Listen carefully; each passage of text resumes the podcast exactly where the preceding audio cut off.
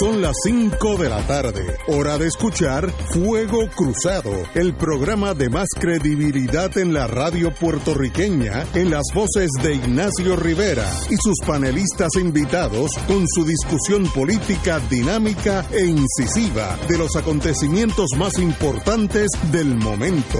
Fuego Cruzado comienza ahora. Amigos y amigas de Fuego Cruzado, estamos aquí empezando un jueves. Nos está faltando el, el senador Nadal Condé, que lo estamos esperando, si no se lo vamos a reducir a vacaciones. Así que, José, apúntate, pues si no, tienes un día menos. Eh, como siempre, los compañeros de los jueves. Eh, Murientes, muy buenas tardes, doctor. Buenas tardes, licenciado. Y Tato, Rivera Santana. Buenas tardes, Ignacio, y a todos los que nos están escuchando. Bueno, yo creo que estamos empezando con un gobierno que me está empezando a sorprender gratamente, el gobierno entrante, porque el licenciado Pierluisi, tal vez sea el efecto de, la, de las canas, aunque no tiene muchas canas todavía, las, tendrá, eh, pero está haciendo nombramientos que muy poca gente puede decir, eso es un error. Eh, todos sabemos quién es el ex senador Larry Selhammer, eh, ingeniero, eh, va para el Departamento de Estado. Él renunció al Senado en este cuatrenio espantoso que todos queremos olvidar por razones que ni vamos a, decirlos ahora. Eh, Domingo Emanueli, secretario de Justicia, Domingo Emanueli, yo lo conozco muy bien, he litigado con y en contra de él, un caballero, una persona muy seria con su profesión, no necesita de este, de este trabajo ni él ni Selhammer, lo cual los hace mucho más independientes del el cuatrenio anterior cuando los brothers su único empleo era aquellos que habían tenido en la en la, en la política. Eh, así que Manueli yo creo que mejor nombramiento no puede ser y Selhammer en estado es perfecto. Eh, Manuel Sidre mi amigo empresario, estará a cargo de eh, desarrollo económico, él sabe todas las penurias de ser comerciante en Puerto Rico porque ha tenido que pasar las buenas y las malas, dependiendo de los gobiernos. Y también hay otros nombramientos que no los tengo muy claros. Carlos Mellado, eh, ex procurador del paciente para salud, él, él fue el que empezó aquella operación Haití para ayudar a los hermanos haitianos después de aquel terremoto espantoso. Ramón González, eh, para Agricultura, expresidente de la Asociación de Agricultura, no lo conozco. Y en familia, Carmen Ana González, tampoco lo conozco, la conozco, así que no, no puedo decir nada, pero ya, ya veremos. Pero los, nombramientos que sí yo considero que es un cambio de, de, de enfoque de Pierluisi, y en eso lo aplaudo, es nombrar gente que no necesitan de él nada. Ni Selhammer ni Emanueli necesitan del gobernador para nada en el sentido que ya hicieron sus vidas, han sido triunfantes. Sidre de todos esos es el, más eh, triunfante económicamente y harán lo posible. Eso le da la fuerza a decirle no a la muralla de buscones que van a venir. Ya, ya están eh, están esperando que la pandemia pase para entrar en acción. Pero en cuanto jure Pierluisi, se le van a acercar, yo diría, 20, 30 buscones profesionales y van a atacarlos por los contratitos en justicia o en, en Departamento de Estado, las nuevas computadoras, etcétera, etcétera. Así que qué bueno que hay gente allí, por lo menos en teoría, que no necesitan decir que sí y si los molesta mucho se van para sus casas y hacen más dinero. Me consta que al señor Emanueli le cuesta dinero ser secretario de justicia. Lo mismo pasó con Héctor Richard ya hace una generación atrás y, todos sabemos el buen trabajo que él hizo. Así que estamos empezando en cero, qué bueno, eh, pero veo las vibraciones son muy positivas. Tato.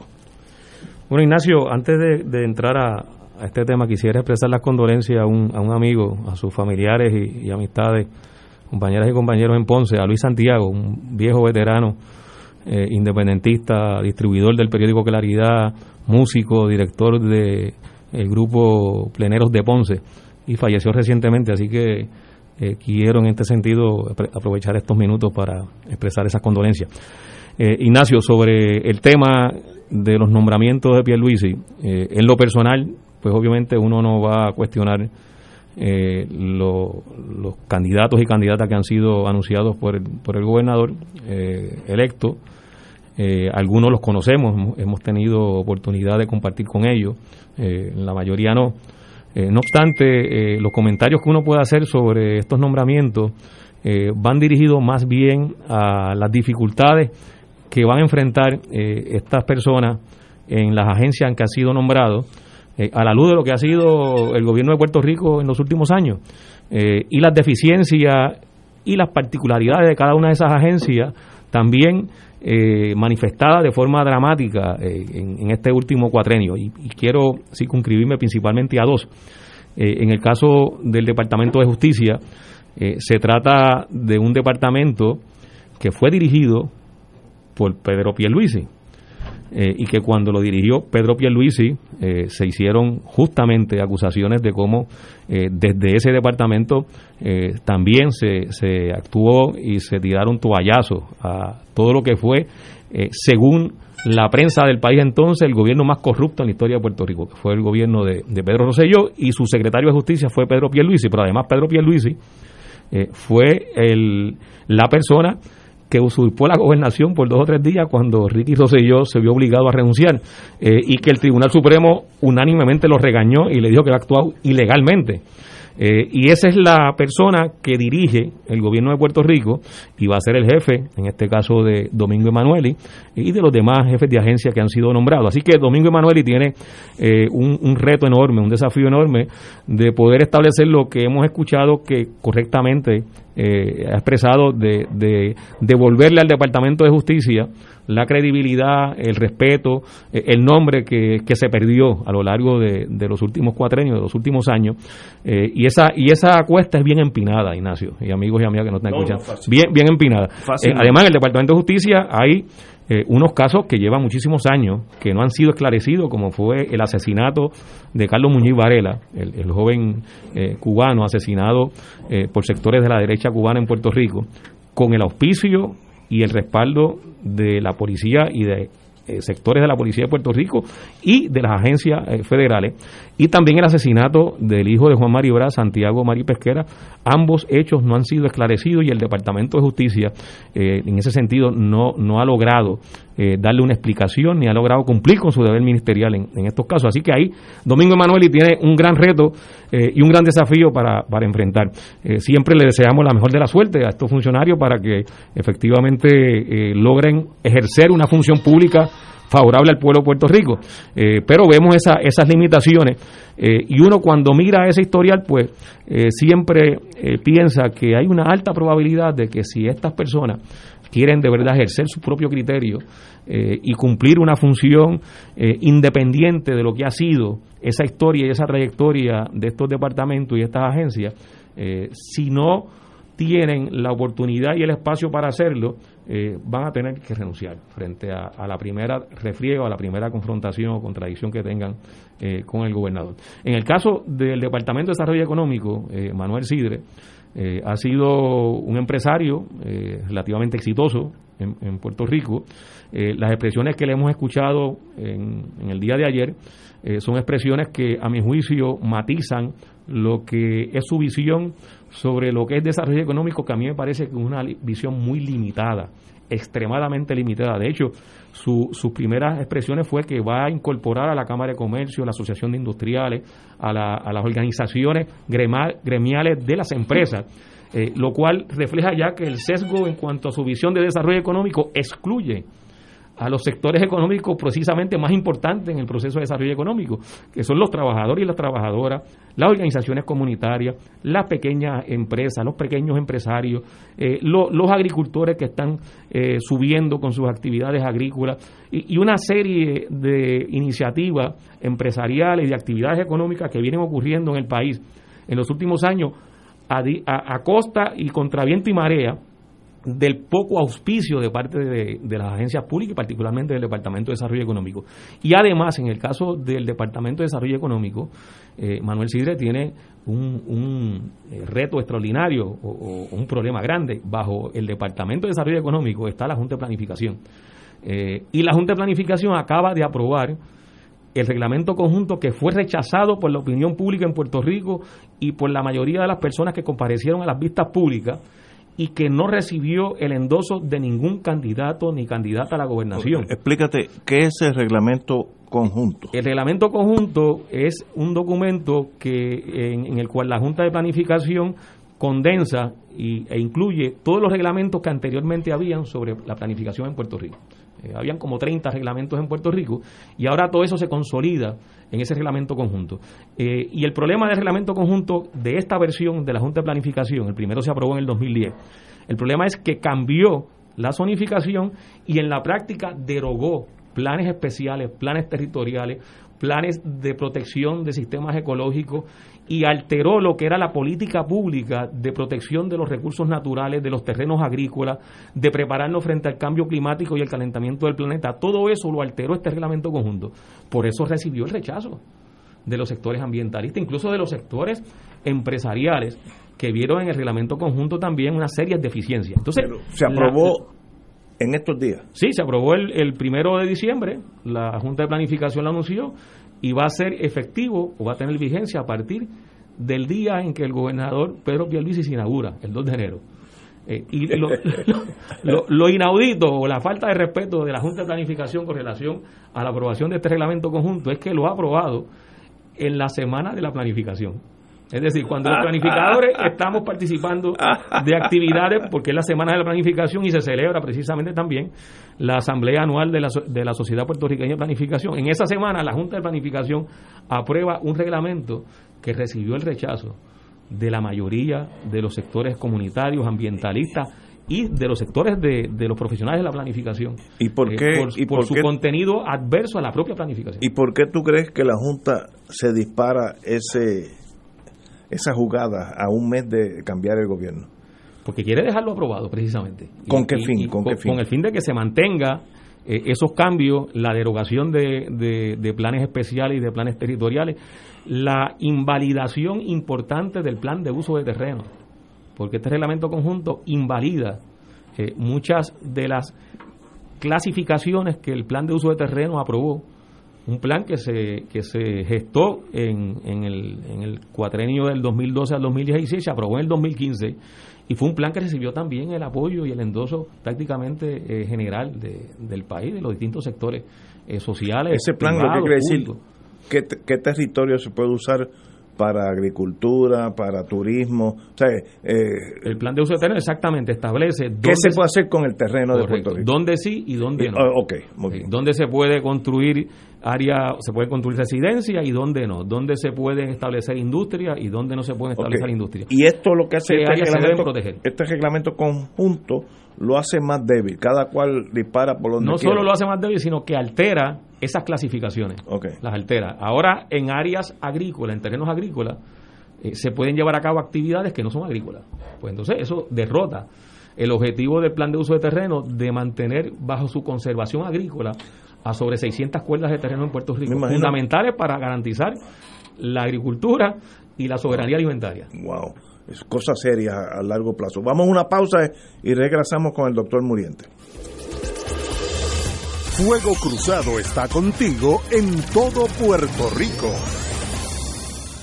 Restaurante Marisquería Reina del Mar y Restaurante Mar del Caribe se han unido para ofrecerles la más extensa variedad de platos, calidad y sabor en mariscos frescos y carnes. Visítanos en calle Loíza, Punta Las Marías y disfruta de un ambiente elegante, familiar y seguro, tomando todas las medidas de seguridad. Abierto de martes a domingo desde las 12 del mediodía. Restaurante Marisquería Reina del Mar y Mar del Caribe, dando sabor a Puerto Rico. Localizado calle Loiza, Punta Las Marías, 787-545-5025. El COVID-19 se transmite fácilmente entre personas, por lo que el rastreo de contactos ayuda a detener su propagación. El municipio de Carolina implementó el Sistema Municipal de Investigación de Casos y Rastreo de Contactos. Al conocer los contagiados, podemos alertar de forma confidencial y sin divulgar la identidad del paciente. Llama a la línea confidencial de ayuda al ciudadano positivo de Carolina al 787-701-0995. Porque te queremos saludable. Edúcate, protégete y evita el contagio. Autorizado por la Oficina del Contralor Electoral.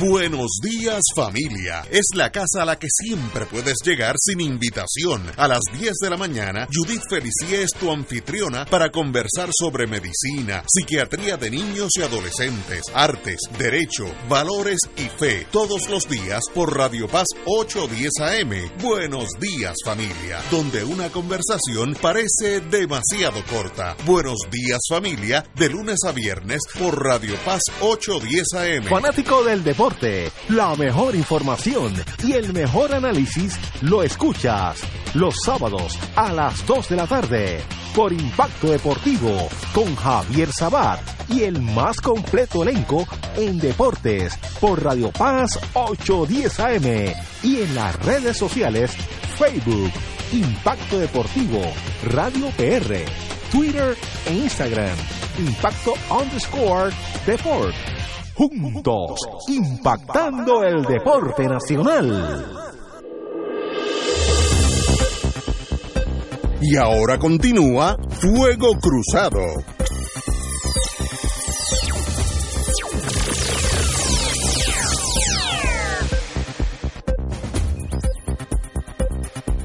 Regresamos, empezamos el programa en el día de hoy indicando los nombramientos, algunos a mi entender extremadamente acertados, es el nuevo gobierno, estoy seguro que habrá triunfos y derrotas como todo en la vida, pero yo creo que el primer paso, como si fuera un caballo de paso fino, lo ha dado muy bien el señor Pierluisi, le deseamos lo mejor. Compañero.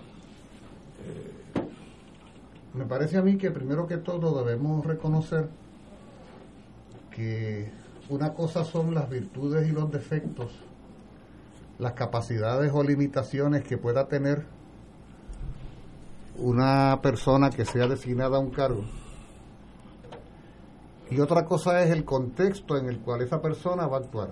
Y hasta dónde, más allá de las capacidades que pueda tener, realmente las condiciones proveen para que esa persona pueda eh, llevar a cabo unos planes, unas acciones, unas iniciativas.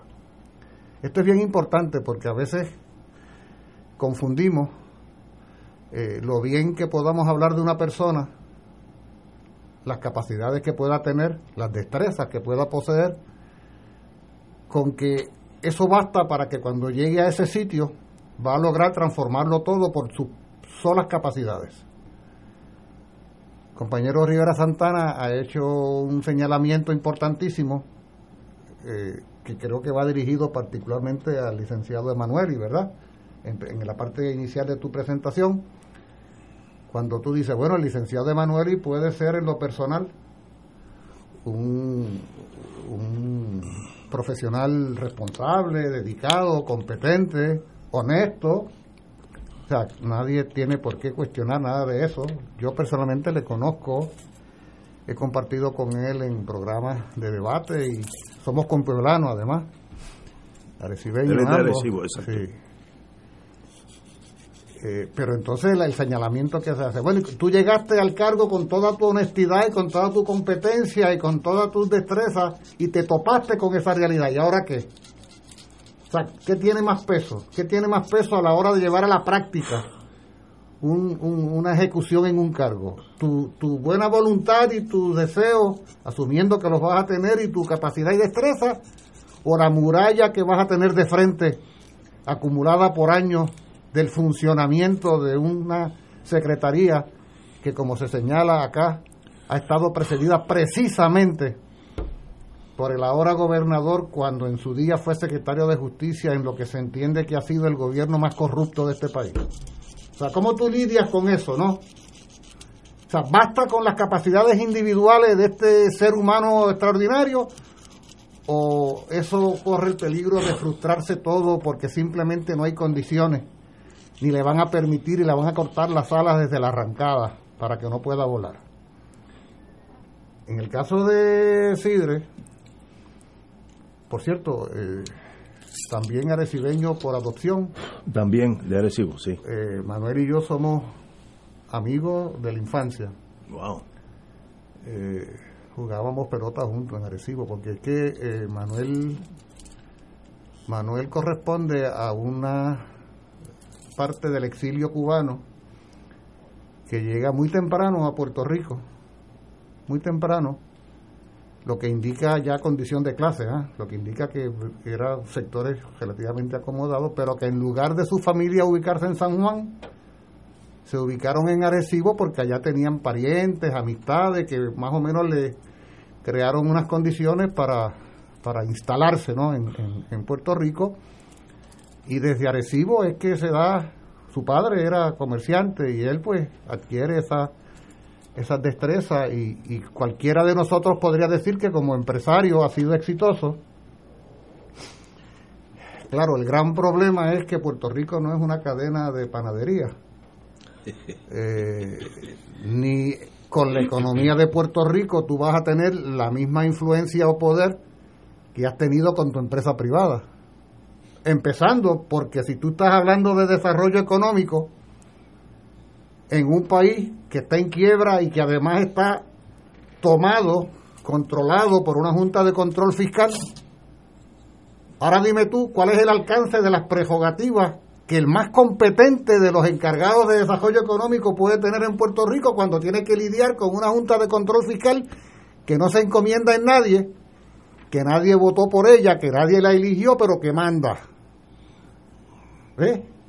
Por eso, con todas las capacidades empresariales que puedan reconocérsele a Sidre, como yo a veces he dicho, con todo el perdón, tú puedes Dios podría determinar que alguien del cielo bajara a dirigir con toda la capacidad celestial un área como esa en Puerto Rico y va a toparte con que no puede con toda tu grandeza hacerlo porque está controlada por otros. Pero si además resulta, como señala el compañero Rivera Santana, que las primeras expresiones de Sidre constituyen una convocatoria a los sectores adinerados del país, a las instituciones adineradas del país que, oiga, en mayor o menor medida tienen las manos manchadas con el desmadre económico social de este país. Porque ellos, más que el ciudadano promedio, más que el trabajador o la trabajadora, han tenido en sus manos posibilidades que la mayoría no hemos tenido de que este país no esté en el desmadre en que está. O sea, yo no me explico cómo estos interesados en ellos y no en nosotros todos van a poder contribuir a la recomposición de Puerto Rico y yo no entiendo cómo se pueda hacer un planteamiento, esto lo veíamos antes de las elecciones, Tato, me parece cuando hablábamos de los candidatos, yo no comprendo cómo, en el caso particular de Sidre, él puede hacer algunos planteamientos sobre desarrollo económico que no pasen primero que todo por reclamar la salida de la Junta de Control Fiscal, que es la que tiene en sus manos el presupuesto del país que es la que determina si en este país puede haber bonos de navideño, bonos navideños, o si puede haber el retiro como sea o deje de ser, que amenaza con que haya desempleo si se aplican leyes de, de retiro, que sustituye a la legislatura al aprobar e imponer un presupuesto, de manera que el expediente, el resumen, el currículum vitae de cada uno de ellos puede ser la cosa más eh, eh, excelente, pero este es el país. En el caso del secretario de Agricultura, quien yo no conozco, ni yo tampoco. La primerísima. ¿De dónde? ¿De, yo, ¿De qué municipio? Era, el, no, aquí dice expresidente de la Asociación de Agricultores. No oye, dice más ¿qué nada. opina? Es la primerísima pregunta. Vista pública, imaginemos. Señor secretario de Agricultura designado, ¿y usted qué opina sobre ese reglamento de la Junta de Planificación que atenta directamente contra las tierras que quedan en este país para la agricultura, de las muchas que han sido destrozadas? Usted que va, se presume, al desarrollo de la agricultura en Puerto Rico. ¿Qué usted tiene que decir sobre ese reglamento y sobre las implicaciones que tiene en la clasificación de suelo que va a convertir una vez más suelos agrícolas en moles de concreto y de bitumurio, urbanizaciones y centros comerciales? ¿Qué tiene que decir el secretario de Agricultura sobre eso? Creo que nos están mandando aquí hace rato a... No, es que no, no hay censura previa, pero están exigiendo tiempo igual. Los, los, comerciantes. Volvemos contigo. Vamos a una pausa, amigo. Esto es Fuego Cruzado por Radio Paz 810 AM. Beneficiario de Medicare, con Triple S Advantage, tu tarjeta de plan médico también te servirá para pagar tu compra, con hasta 1.500 dólares al año. Oriéntate y únete hoy llamando al 1844-777-0120, lunes a domingo, 8 a.m. a 8 p.m. 375 dólares cada tres meses. Aplican restricciones. Triple S Advantage es una organización de cuidado coordinado y de proveedores preferidos con un contrato con Medicare. La afiliación a Triple S Advantage depende de la renovación del contrato. Fuego Cruzado está contigo en todo Puerto Rico. El COVID-19 se transmite fácilmente entre personas, por lo que el rastreo de contactos ayuda a detener su propagación. El municipio de Carolina implementó el Sistema Municipal de Investigación de Casos y Rastreo de Contactos. Al conocer los contagiados, podemos alertar de forma confidencial y sin divulgar la identidad del paciente. Llama a la línea confidencial de ayuda al ciudadano positivo de Carolina al 787-701-0995. Porque te queremos saludable. Edúcate, protégete y evita el contagio. Autorizado por la Oficina del Contralor Electoral. Y ahora continúa Fuego Cruzado. Y estamos acá, saludos. Perdonen aquí que tratando yo de ser aquí técnico de, de radio, lo- le hice chillar los oídos ahí. Es Padre Milton, así que no se asusten. No, no estoy en el fuego cruzado todavía, estoy en otro estudio, este, recordando que estamos aquí en el Radio Maratón de Radio Paz 810 AM. Estamos esperando esas aportaciones de parte de ustedes donde nos ayuden y colaboren para sostener nuestra emisora, para continuar con la operación. Este Radio Maratón lo hacemos durante todos los años, durante una semana, generalmente lo hacemos en mayo. Esta vez por la situación de la pandemia lo hemos tenido que mover hasta esta fecha y solamente cuatro días en vez de cinco. Así que los que están llamando, porque sé que hay gente que está llamando y dice, pero es que me estoy tardando mucho, no me contestan, es que tenemos más que de los 13 teléfonos que normalmente tendríamos, ahora solamente podemos tener cinco líneas disponibles por la situación del- de la separación y el, el protocolo para prevenir el COVID. Así que tengan paciencia cuando llaman. Recuerden que pueden llamar al 787-300-4995, 787-300-4995. Cuando ustedes llamen ese número, le van a pedir el nombre, el número de teléfono, eh, el- la dirección postal, le van a pedir cuánto es la cantidad de su aportación, de su ofrenda para Radio Paz. Eh, puede utilizar Visa, Mastercard o American Express. Si la tiene, pues mejor, porque así se procesa hoy mismo, no hay que estar enviándole boleta ni papelito a ustedes.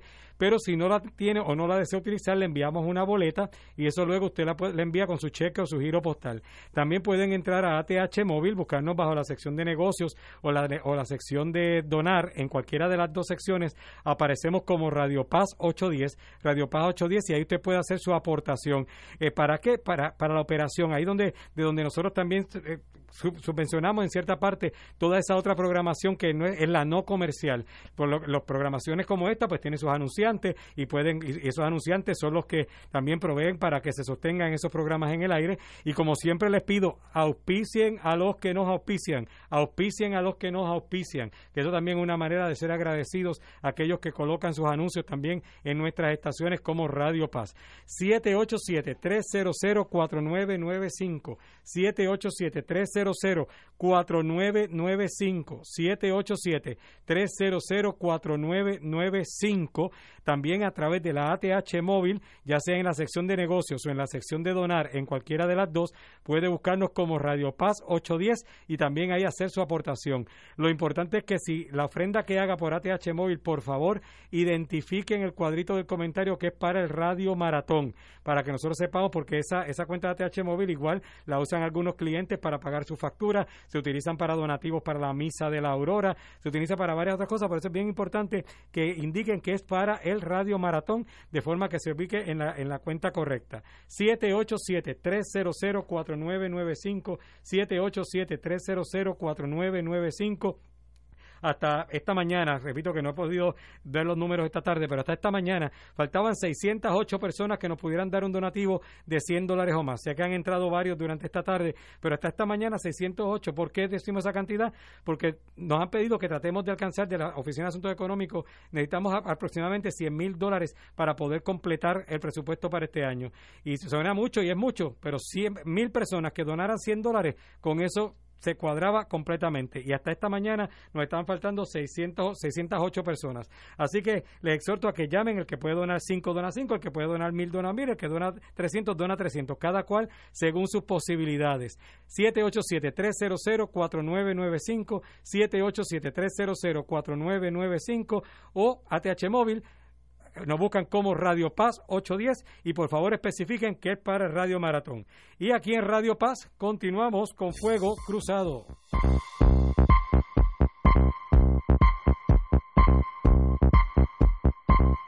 La siguiente entrevista es pagada.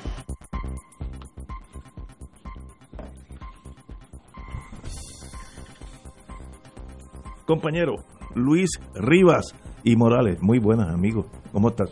Todo bien. Beneficiario de Medicare. Aquí hay por lo menos dos que estamos ya en eso. Llegó el momento de escoger tu nuevo plan. Triple S Advantage. Cuídate mientras ahorras más. Me acompaña el compañero aquí presente, mi querido amigo, para darnos más detalles. Gracias por. Gracias por la invitación, Ignacio. Por estar aquí, querido amigo. Nuestros planes ahora más que nunca cuidan tu salud, pero también cuidan tu bolsillo. Sobre todo, te ayudan a mejorar tu calidad de vida. Cuando eres elegible a la nueva Triple S Advantage Mastercard, te depositamos dinero para compra y entrega de alimentos, limpieza del hogar por un profesional. Y en algunas cubiertas recibes un beneficio de dinero efectivo para comprar y pagar lo que necesites. Y lo mejor es que la tarjeta prepagada Triple S Advantage Mastercard también es tu plan médico, así que tienes todo en uno.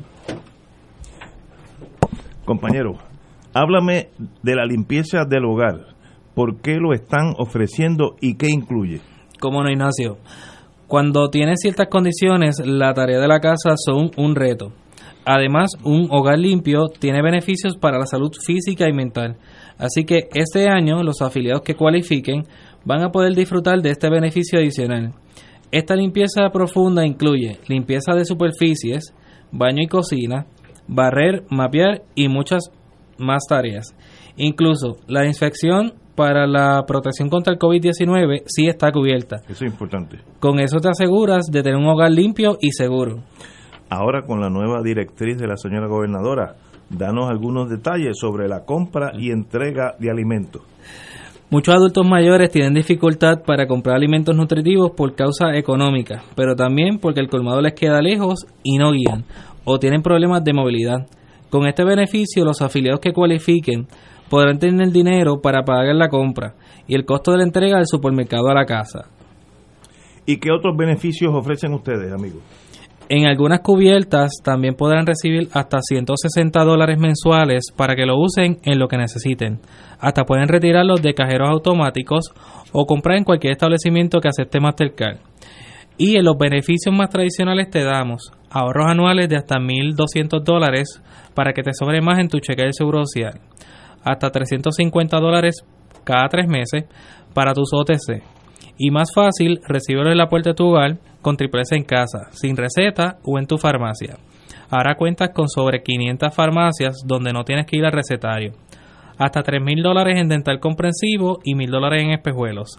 En transportación, hasta 48 viajes y si cualificas te llevamos a destinos no médicos como el banco, supermercado y la iglesia hasta 48 horas en asistencia en el hogar. Y claro, la ñapa. Con ella tú decides cuál beneficio quieres aumentar entre dental OTC, transportación, espejuelos o audífonos. Todo esto sin sacrificar otros beneficios esenciales para tu cuidado. Yo tuve hace como 5 años que tener un implante en mi boca y ese número que ustedes dicen hasta 3 mil dólares de dental comprensivo pues mira, no fue tanto, pero cerquita de ese número. Así que estuvo hablando, un problema con una muela te puede costar a ti fácilmente dos mil dólares, pero fácilmente. Así que ese renglón, como yo pasé por ahí, es importante. ¿A dónde podemos llamar para recibir más detalles? Claro que sí, Ignacio. Los afiliados nos pueden llamar hoy al 1-844-777-0116, ya sea para orientarse. Y recuerde que quedan pocos días, tenemos hasta el día 7 de diciembre para la afiliación. una semana más, o menos. Próximo lunes, sí. Y recuerde, ¿verdad? Que Triple S, salud si sabe. 1-844-777-0116. Y lo importante es que es el 7 de diciembre. Eh, aquellos militares sabemos que ese fue el día que los japoneses bombardearon Pearl Harbor, pero es el día que se cierra esta puerta para poder cambiar eh, este Medicare. Compañero Luis Riva, como siempre, ya usted es parte, como dijo uno de los compañeros aquí, ya usted es parte del Fuego Cruzado, aquí bienvenido. Muchas gracias, Ignacio. Bueno, continuamos con Fuego Cruzado. Nos quedamos, y yo quiero añadir que el análisis de los compañeros en torno a lo que se enfrentan este nuevo gobierno es muy correcto. Nos enfrentamos a días muy, muy difíciles. Eh, tenemos una junta que tiene no tiene en mente el desarrollo de Puerto Rico, tiene en mente que se le pague la deuda. Eso es, es una agencia de cobro ahí con el poder de bombas atómicas. Y yo sé que los que toman el poder tienen que enfrentarse a esa realidad. Pero ya para eso es que la vida lo pone a uno en posiciones difíciles donde uno tiene que decir, pues mire gobernador, yo no deseo aceptar ningún puesto porque ya yo estoy eh, demasiado de tranquilo en casa, ya he hecho todo lo que tenía que hacer y quiero pues estar tranquilo. Es una decisión muy sabia y muy aceptable. Ahora, si usted dice, yo voy a hacer esto, eh, en caso de ser Hammer, Emanuel y etcétera, como dicen en el Navy, do your job. Si usted está ahí para hacer un trabajo, aunque le cueste el puesto, porque estoy seguro que hay un establishment que no tiene partido, es como el arcoíris, tiene todos los colores, no importa quién gane, ellos están arriba, que van a tratar de que domarlo, domesticarlo a usted para que los contratitos y las prebendas continúen.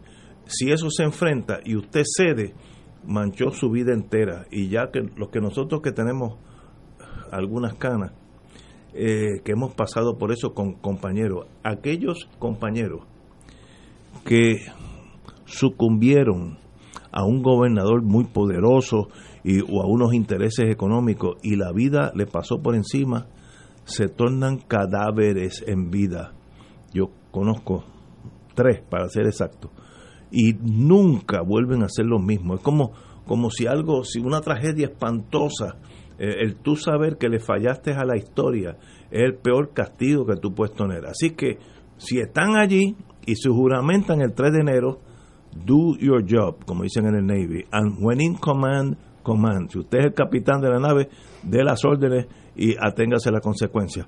No sucumba a los, a los picúas, como diríamos ya en La Habana en aquellos tiempos de Batista, que están ya haciendo fila para los muchachos. Yo conozco a mis muchachos. Vamos a una pausa y regresamos with Crossfire.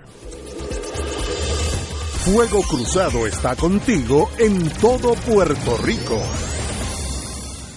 El COVID-19 se transmite fácilmente entre personas, por lo que el rastreo de contactos ayuda a detener su propagación. El municipio de Carolina implementó el Sistema Municipal de Investigación de Casos y Rastreo de Contactos. Al conocer los contagiados, podemos alertar de forma confidencial y sin divulgar la identidad del paciente. Llama a la línea confidencial de ayuda al ciudadano positivo de Carolina al 787-701-0995. Porque te queremos saludable. Edúcate, protégete y evita el contagio. Autorizado por la Oficina del Contralor Electoral. Llegó la hora de reactivar el fervor católico y agradecer las bendiciones divinas. De regreso al santuario en persona para la misa de madrugadores desde las 5 y 30 de la mañana. La convocatoria es para reunirnos implementando todos los protocolos y distanciamiento social que garantice nuestra seguridad y no represente peligro para la salud en las amplias facilidades del Santuario Nacional de Nuestra Señora, Madre de la Divina Providencia en Cupey. Nos congregaremos con las debidas precauciones El sábado 5 de diciembre, desde las 5 y 30 de la mañana. Misa de Madrugadores de regreso al santuario. Para detalles accede a nuestra página en Facebook o llama al 787-646-9448. Transmisión radial por Radio Paz 810 AM y Radio Paz 810.com. Oro 92.5 FM. Radio Oro FM.com. Fuego Cruzado, el programa de más credibilidad en la radio puertorriqueña, es ahora la tribuna abierta de análisis noticioso, con diversas perspectivas que exploran el trasfondo de lo que acontece a diario y cómo nos afecta. Escucha Ignacio Rivera y sus panelistas invitados de lunes a viernes en Fuego Cruzado en transmisión diferida a las 10 de la noche por Oro 92.5 FM. Ser rotario es vivir la alegría de servir a los demás, a la vez que cultivas la amistad y el compañerismo sin límites y descanso. Mensaje del Club Rotario de Río Piedras. Veamos cómo los gemelos usan su MMM Flexi Card. Mateo, ¿gasolina o copago de laboratorio? ¡Gasolina! Melquiades, ¿la mixta de la cafetería o detergentes? ¡La mixta! ¡Ganaron! Con la nueva MMM Flexi Card pueden pagar comida preparada, OTC, agua, luz, teléfono y la hipoteca. MMM cuida tu salud y tu bolsillo. ¡Llama ya! MMM Healthcare LLC es un plan HMO con un contrato Medicare. La afiliación en MMM depende de la renovación del contrato. Beneficio varía por cubierta. Y ahora continúa Fuego Cruzado.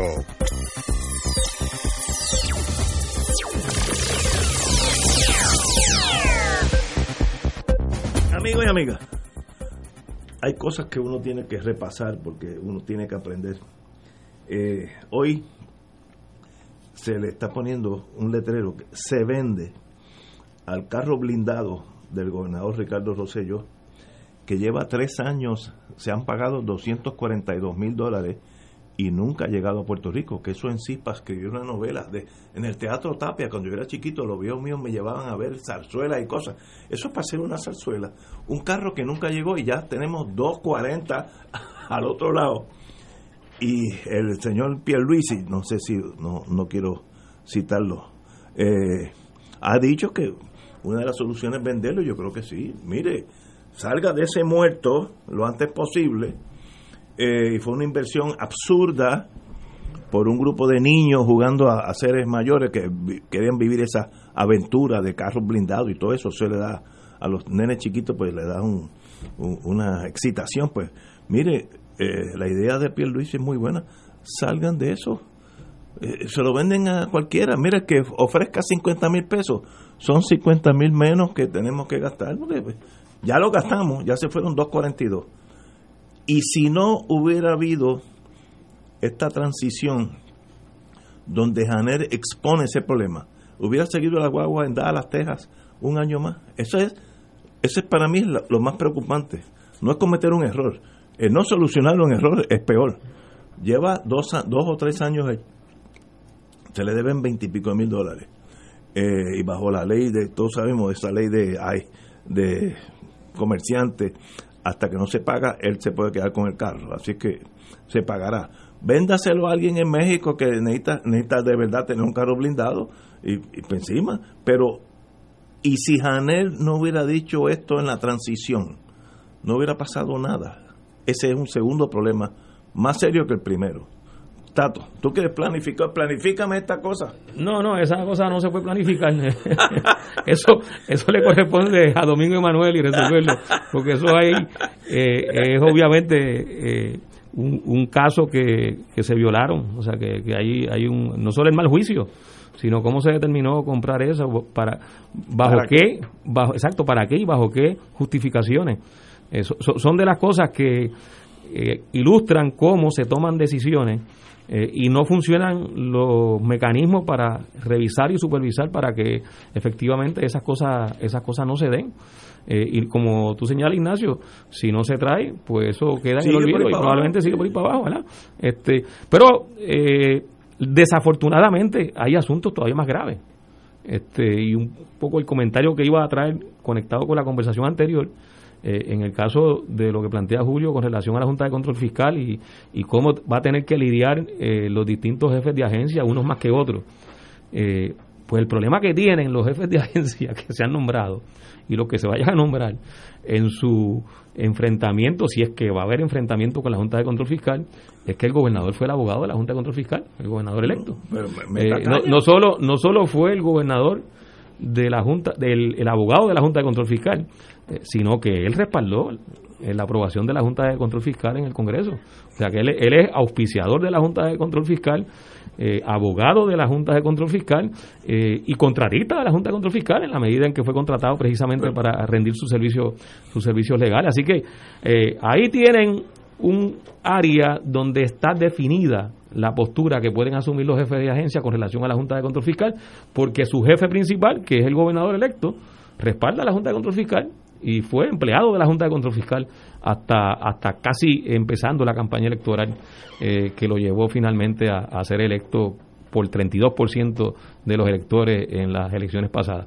Así que hay, hay una, una situación en ese sentido para mí que, que, no le da espacio a estos jefes de agencia. Eh, hay unos jefes de agencia que además que están de acuerdo con la Junta de Control Fiscal, que era un poco también lo que iba a comentar en el caso de Manuel Sidre. Eh, Manuel Sidre coincide con la Junta de Control Fiscal en muchas de sus posturas. De hecho, un querido compañero me escribe recientemente que Manolo Sidre eh, se, se, oponía a la reforma laboral porque era todavía muy leniente con los derechos de los trabajadores eh, y planteaba eh, Manolo Sidre en una de sus expresiones que hay que quitarle la carga social a los empresarios que supone eh, las leyes laborales que se han aprobado para que haya una mejor distribución eh, de la producción y de la riqueza que se generan en las empresas. Pues a eso Manolo Sidre eh, no coincide y en ese sentido está más afín con lo que es la postura ideológica de la Junta de Control Fiscal. igualmente Manolo Sidre se ha expresado en contra del bono de Navidad y plantea que se sustituya por un bono de incentivo. y eso desvirtúa lo que es efectivamente el, bono de Navidad, que no es otra cosa que un aumento salarial que se ya, se legisló y que hasta forma parte de lo que eh, es la tradición en términos de, los beneficios y los salarios que reciben los trabajadores y trabajadoras en Puerto Rico. Así que aquí hay, aquí se mezclan, aquí hay que ver cómo cada uno de estos jefes de agencia eh, van a, relacionarse con todos estos temas eh, y con estas situaciones que ya vienen generando conflictos y que van a continuar produciendo conflictos porque el conflicto no se ha resuelto.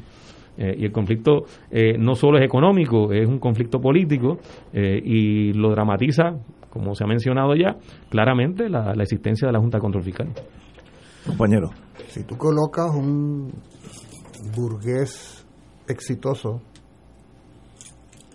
a cargo de desarrollo económico, es anticipable que ese burgués exitoso tenga una visión burguesa de lo que es el desarrollo económico. Quizá por ahí va la explicación de por qué a quien él está convocando sea a sus pares para presuntamente diseñar una propuesta que enderece la realidad económica de Puerto Rico. Yo sobre este tema, antes de entrar en lo de la guagua famosa, quiero decir, porque tú decías hace un rato, Ignacio, que algunos de estos designados no tienen que vivir de esos cargos, que podrán irse para sus casas y estar muy felices. Ah, me consta personalmente de algunos de ellos. Ahora, uno se pregunta en qué medida ese espíritu libertario al que tú haces referencia, ¿no? de libertad individual para, para ejecutar, incluye no estar sometido a partido, al partido, a la política del partido. Como sabemos en Puerto Rico, eh, aunque el gobierno se proclama representantes de todo el mundo, los partidos llegan al control y defienden pues, su espacio y benefician y privilegian a los suyos y echan a andar las propuestas de ellos. aquí realmente pues controla medio país, es el que gobierna o administra. Y yo anticipo lo siguiente, yo tuve una experiencia en la universidad como profesor universitario cuando el doctor Jorge Sánchez fue designado primero rector, luego presidente.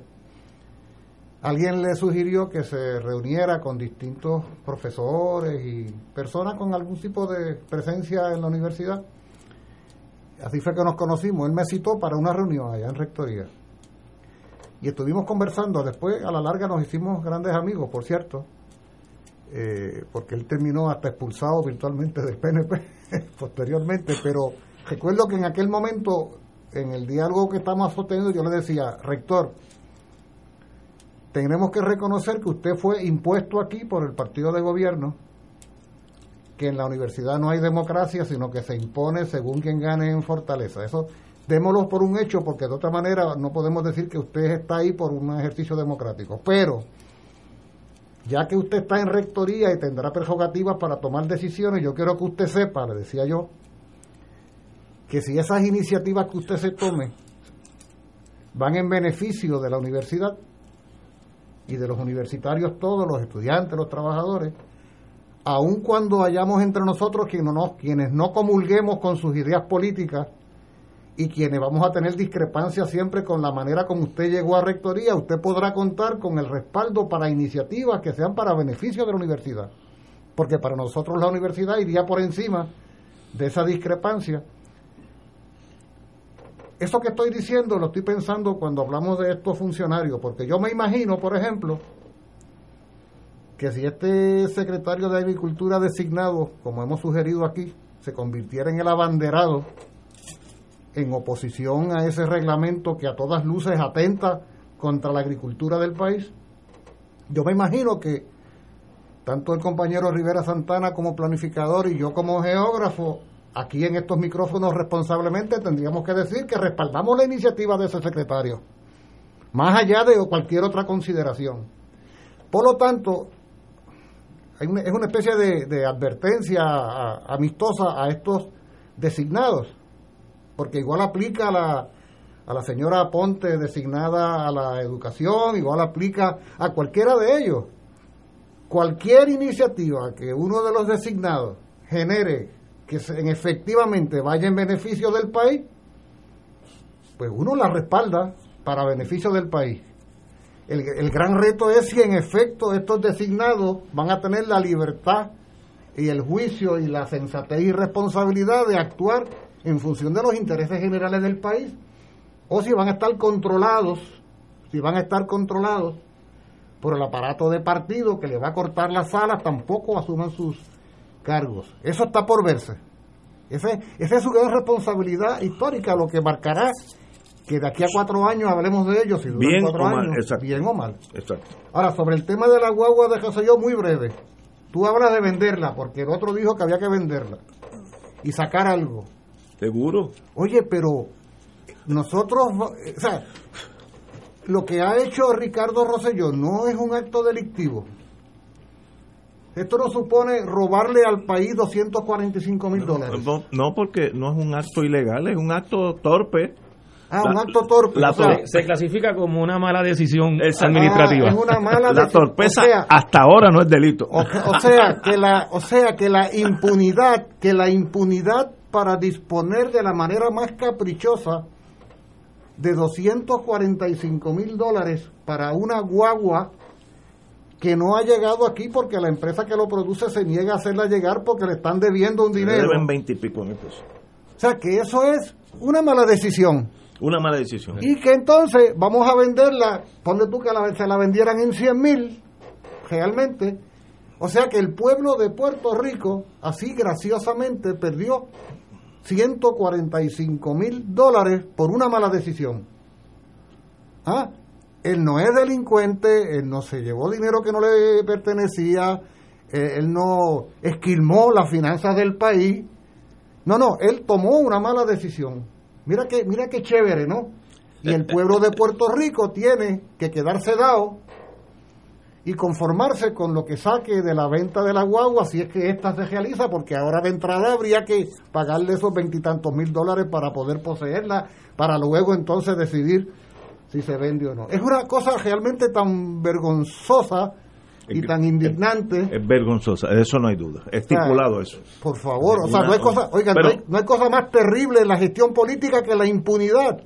Y los que compraron el abanico ese de eléctrico al lado de al lado de eso fue durante la administración de Luis Fortuño. Luis Fortuño. Ahí se pasó la administración de Alejandro García Padilla y sigue el generador. A mí me dijo un ingeniero. Aerogenerador ingeniero eléctrico que a veces estaba aquí, que eso costa entre 7 y 9 millones de dólares. Votados.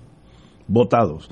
Si hubiera sido en China, lo hubieran fusilado al pie del abanico, porque los, los chinos tienen esa cosa de histórica. Pues allí mismo te fusilo por cretino, votaste de 7 a 9 millones. Pero es una mala decisión administrativa. Como las pruebas que se compraron a sobreprecio. o sea, es que, es que esto no puede seguir Pero así. una O sea, tiene, tiene otra. que haber, Y los tiene 38 que haber millones del otro día, consecuencias. De la- de los la 38 vacuna. millones iba a ser también una mala Una- decisión. Una mala ¿verdad? decisión. No, ahí, ahí había un poquito más de tumbe. Señores, vamos a una pausa.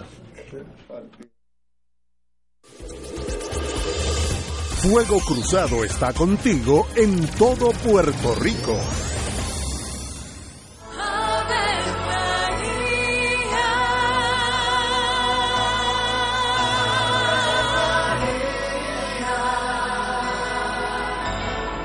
El ángel del Señor anunció a María. y ella concibió por obra del Espíritu Santo. Dios te salve María, llena eres de gracia, el Señor es contigo. Bendita tú eres entre todas las mujeres, y bendito es el fruto de tu vientre Jesús. Santa María, Madre de Dios, ruega por nosotros pecadores, ahora y en la hora de nuestra muerte. Amén. He aquí la esclava del Señor. Hágase en mí según tu palabra. Dios te salve María, llena eres de gracia, el Señor es contigo. Bendita tú eres entre todas las mujeres, y bendito es el fruto de tu vientre Jesús. Santa María, Madre de Dios, ruega por nosotros pecadores, ahora y en la hora de nuestra muerte. Amén. Y el Verbo se hizo carne. Y habitó entre nosotros. Dios te salve María, llena eres de gracia, el Señor es contigo. Bendita tú eres entre todas las mujeres, y bendito es el fruto de tu vientre Jesús. Santa María, Madre de Dios, ruega por nosotros Ruega por nosotros, Santa Madre de Dios. Para que seamos dignos de alcanzar las promesas de nuestro Señor Jesucristo. Oremos. Derrama, Señor, tu gracia sobre nosotros, que por el anuncio del ángel hemos conocido la encarnación de tu Hijo, para que lleguemos por su pasión y su cruz a la gloria de la resurrección, por Jesucristo nuestro Señor. Amén. Gloria al Padre, al Hijo y al Espíritu Santo. Como era en un principio, ahora y siempre, por los siglos de los siglos. Amén. Escucha los sábados a las 5 de la tarde para servirte un programa del Colegio de Profesionales del Trabajo Social de Puerto Rico con los temas de interés a la comunidad. Recuerda, los sábados a las 5 de la tarde para servirte por Radio Paz 810. Aquí la llama se enciende cada tarde a las 5 porque escuchas Radio Paz 810 AM, WKBM San Juan y retransmite en diferido WOROFM Corozal San Juan, la Casa de Fuego Cruzado, el programa de más credibilidad en la radio puertorriqueña.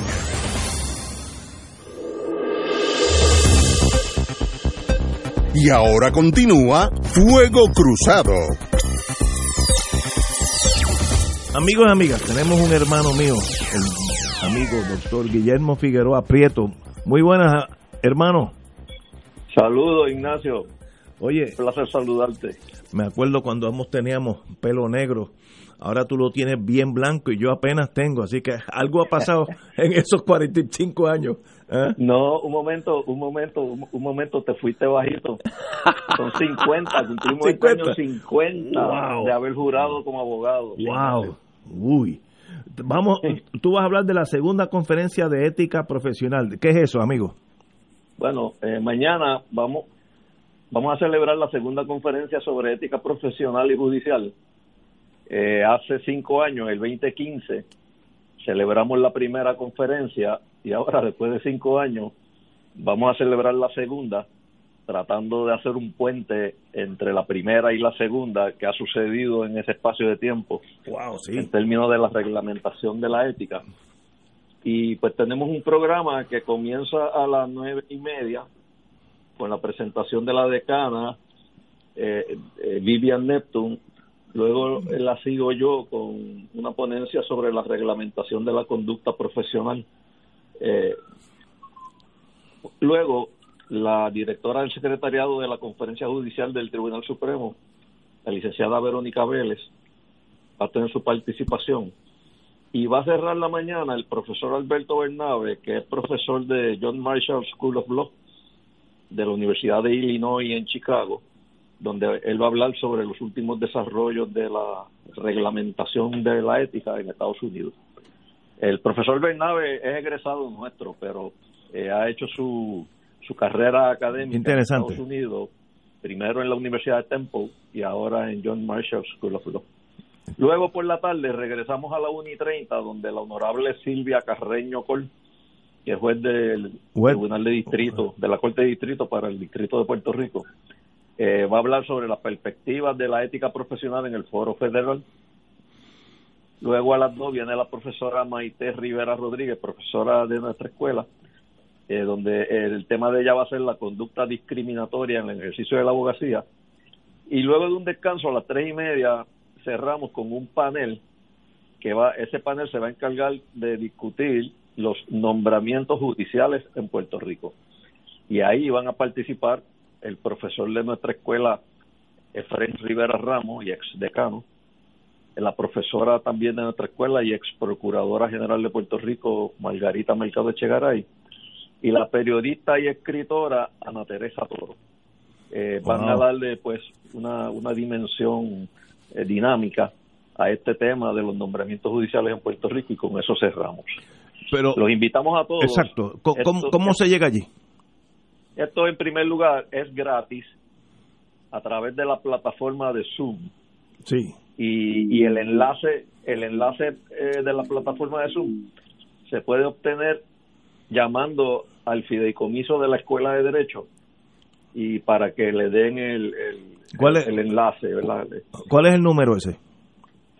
es el 999 Ujú. 9604 o 9605 o 9606 Ok.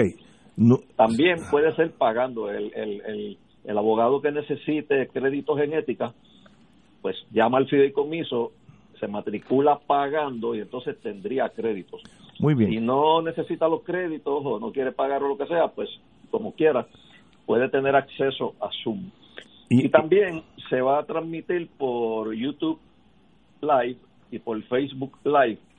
Eh, el YouTube a través de la página de la, del fideicomiso de la escuela que se llama Educación Jurídica Continua UPR y eh, por Facebook es en la página de la escuela que se llama Escuela de Derecho de la Universidad de Puerto Rico. Como quiera, con cualquiera de esas plataformas, pues pueden entrar y participar eh, en la, en la- a la parte que si quiere estar todo el día, pues puede estar todo el día, pero si quiere alguna parte en particular, pues también. Muy bien. El teléfono para buscar el, el enlace, se dice en español, link en inglés, 999-9604-0506. 999-9604-05 o 06. Sí. Eh, y empieza a las 9 en la mañana. A las 9 y 30. Como a las hubiera- 9 y 30 de la mañana. como hubiera dicho un hermano nuestro de nuestra clase, David Noriega, a las 9 de la madrugada, como decía él. Eh, hermano, Guillermo Figueroa, un privilegio tenerte aquí con nosotros. Hace mucho tiempo no te veo y me gustaría, una vez que pase esta cosa, eh, darnos un buen vinito juntos, que si- siempre, hay tiempo para vemos. eso. Hermano, como ahora, siempre. ahora no lo tenemos que dar a distancia, Ignacio, Sí. pero cuando estemos más cerquita. no es lo mismo, pero pero para nada, aunque sea a distancia. Un privilegio Mira, que tenerte aquí. Mira, espera, repito, repito los teléfonos. 999 999 999 9604 05 o 06. Ahí Muy usted eh, le, le pide el link para el, el seminario de mañana. Bueno, y entonces pues vamos para 50 años más, ¿verdad, Ignacio? 50. Ahora que vienen los buenos, que ya, que ya tengo experiencia. Hermano, como siempre. Un placer saludarte, Ignacio. Gracias, mil. Bueno, ah, estudiamos cuando ambos éramos delgados, pelo negro. Él tiene una barba bien bonita, blanca. Eh, a mí me salen diferentes tonos. Parezco, parezco de esos gatos cálicos que tiene ocho colores a mí. Así que él, él tiene esa ventaja, pero él es- ha sido profesor de Derecho toda una vida. Así que, mi querido hermano. Bueno, Oye, sería bueno que la, la gobernadora escuchara ese seminario, porque una de las cosas... a ella se uno- lo mandamos gratis. Uno de los legados que va a dejar la administración Ricky Rosselló Wanda Vázquez es que Wanda Vázquez va a nombrar a su esposo. Ha nominado a su, a su esposo para, para juez del apelativo. Fíjate, ahí yo tengo mixed feelings. ¿Ah, sí? Yo, yo postulé ante el juez. Si el juez se llamaba Juan Pérez y lo nominan para el circuito, yo no tengo problema alguno. Yo estaba con él, estaba en lo criminal en Caguas, no sé dónde está ahora. Aplomado, muy serio, controlaba su corte, a las nueve abría la corte, muy, no tengo quejas. Siempre está la cosa, y todos mis amigos pues son más inteligentes que yo. Y si no hubiera sido marido, lo hubieran nombrado, y eso es un es una pregunta que es difícil de contestar. Si se llamara Juan Pérez, eh, Juan Muriente, no hay duda. Ahora, eh, el derecho, el hecho... no hay duda de que no me nombraría. en el caso de si es Muriente, ya lleva dos strikes contra. No, pero. Pero, Pero puede ser, puede ser eh, todo eso, puede ser todo eso que tú has dicho, pero Ignacio, tiene esa tara. Pero es el esposo de la No, gobernadora. es que esta es la cosa. O sea, es No, que eso no puede ser. Estipulado, estipulado. Eso es una tara emocional que todo el mundo, que no sea un filósofo que vive en las 40 mil pies de altura, dice, pues se ve mal, pues se ve mal. Ahora, como dije, si se llamara otra cosa, yo, yo he estado con él como abogado, excelente. Ahora, ¿cómo uno tira esa línea? Pues Lo que es pasa es que cuando tú estás en un cargo que tienes un grado de influencia y de poder no, relativo, muchísima influencia. además de, oye, además de serlo, ¿Es la que nomina? además de serlo, tienes que parecerlo. Exacto, ahí, ahí es donde ¿Eh? está el problema. Si ella, teniendo la, el privilegio de hacerlo, no lo hace, se le aplaudiría porque fue ecuánime, honesta. Ay, Dios, pero es difícil. En ¿no? cambio, en cambio, oye, ¿a ¿cuánto le queda a ella de gobernadora? Exactamente un mes.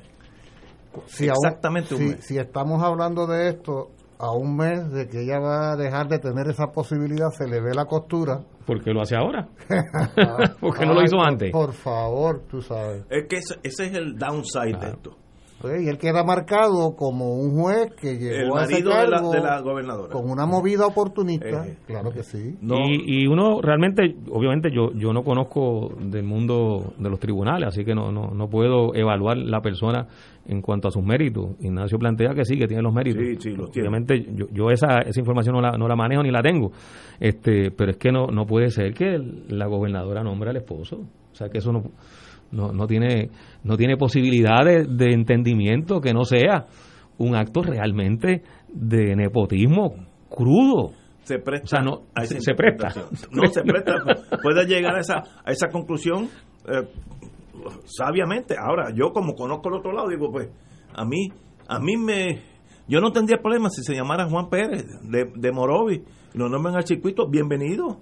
Un caso más de triunfo en la vida. Ahora, Pero esto evidencia Te que entonces esos nombramientos por- no son necesarios, o sea, no, no- no han sido a partir de las capacidades de las personas, Esa es la cosa, sí, sino sí. a partir de Sí. las conexiones de cómo el sistema Oye, es que- norteamericano del cual nosotros lo heredamos, los, los nombramientos jurídicos son basados en política y eso es un error. Tiene, tiene que hacer como Europa una carrera que los Lo que jueces pasa- estudian para ser jueces. Lo que pasa es que eso que trae el compañero Rivera Santana, en este caso de favoritismo, vulgar favoritismo, es un agravante, es un agravante de una realidad general Sí. que tiene que ver con cómo hay una farsa cuando se habla de que hay tres ramas de gobierno. O sea, esa rama de gobierno que se presume autónoma, que es la judicial, realmente está impuesta por el partido que controle. Mira, ahora mismo, ahora mismo, ¿qué es, qué es lo que se está esperando de la jueza del Supremo Rodríguez, la exsecretaria de, de Justicia? ¿Cómo se llama ella? Anabel Rodríguez. Anabel Rodríguez se fue secretaria de Justicia del, del gobierno del Partido Popular. De Sila, de Sila, me parece. No, no recuerdo, creo que de Hernández Colón. Bueno, llega- y, No sé, y- no sé, y- sé. y claro, como, como para llegar al Tribunal Supremo, tú primero que todo tienes que ser leal al partido, seas incompetente o incompetente o ninguna de las anteriores, la lealtad al partido es la que lo determina. Pues ahora se está esperando que ella tenga que renunciar o irse porque cumple la edad 70. 70 años y el PNP está eh, salivando O sea, está que le salen las babas porque va a tener otra silla en el Tribunal Supremo. Bueno, no se decía De Sila, acaso- fue secretaria de Justicia de Sila. de Sila. No se decía acaso, bueno, se sigue diciendo que Tomás Rivera Chat estaba velando Guira a ver si ocupaba esa silla en el Tribunal Supremo. O sea, por las virtudes de él como abogado, primero que todo, o por su condición de miembro dirigente del Partido Nuevo Progresista. ¿Cuál Y es la añádele a lo que tú planteas, Julio, el historial de los nombramientos de los jueces en décadas pasadas. ¿Quién dirigía la comisión de nombramiento de los jurídicos del Senado? Por un, por, por un cuatrenio varios. Freddy Valentín. Y por ahí pasaban. Sí, sí, Después, ¿quién fue? Jorge de Castrofón. Los dos fueron convictos. Ambos fueron convictos. Y esos eran los que eh, básicamente arreglaban y determinaban los nombramientos de muchos de los jueces Oye, que pasaron. por cierto, queda una cantidad indeterminada pero eh, sustancial de jueces por ser designados de aquí al 2 de enero. Ah, hay una tropa de, de- de- de abogados PNP No, hay, hay uno. ah, que están esperando a que los designen a algo antes de que comience el nuevo gobierno. Hay unos nombramientos judiciales que se quedaron pendientes de la última sesión, así que ahora vuelven. eh, yo conozco algunos de esos que están en la lista. Algunos son excelentes, debían ser Ninguno es PNP, ¿verdad? De los que tú No, conoces, no, no, ninguno no, es PNP. no, no, vamos a hablar claro, todos son PNP, pero algunos son buenos abogados. Yo conozco dos o tres hombres y mujeres excelentes, pero ese el sistema nuestro es el sistema norteamericano, donde el Estados Unidos, Trump cuando nombra a un juez, ¿cuál es su criterio? Que sea igual de troglodita es, que es muy democrático eso, ¿no? No, no es democrático, el sistema, el sistema no es perfecto. Ah, Hay no- otros que no tienen más imperfecciones. Se pa- se- no, se parece a la compra de las guaguas. Vamos a una pausa. Esto es Fuego Cruzado por Radio Paz 810 AM. Beneficiario de Medicare, con Triple S Advantage, tu tarjeta de plan médico también te servirá para pagar tu compra, con hasta 1.500 dólares al año. Oriéntate y únete hoy llamando al 1844-777-0120, lunes a domingo, 8 a.m. a 8 p.m. 375 dólares cada tres meses. Aplican restricciones. Triple S Advantage es una organización de cuidado coordinado y de proveedores preferidos con un contrato con Medicare. La afiliación a Triple S Advantage depende de la renovación del contrato. Fuego Cruzado está contigo en todo Puerto Rico.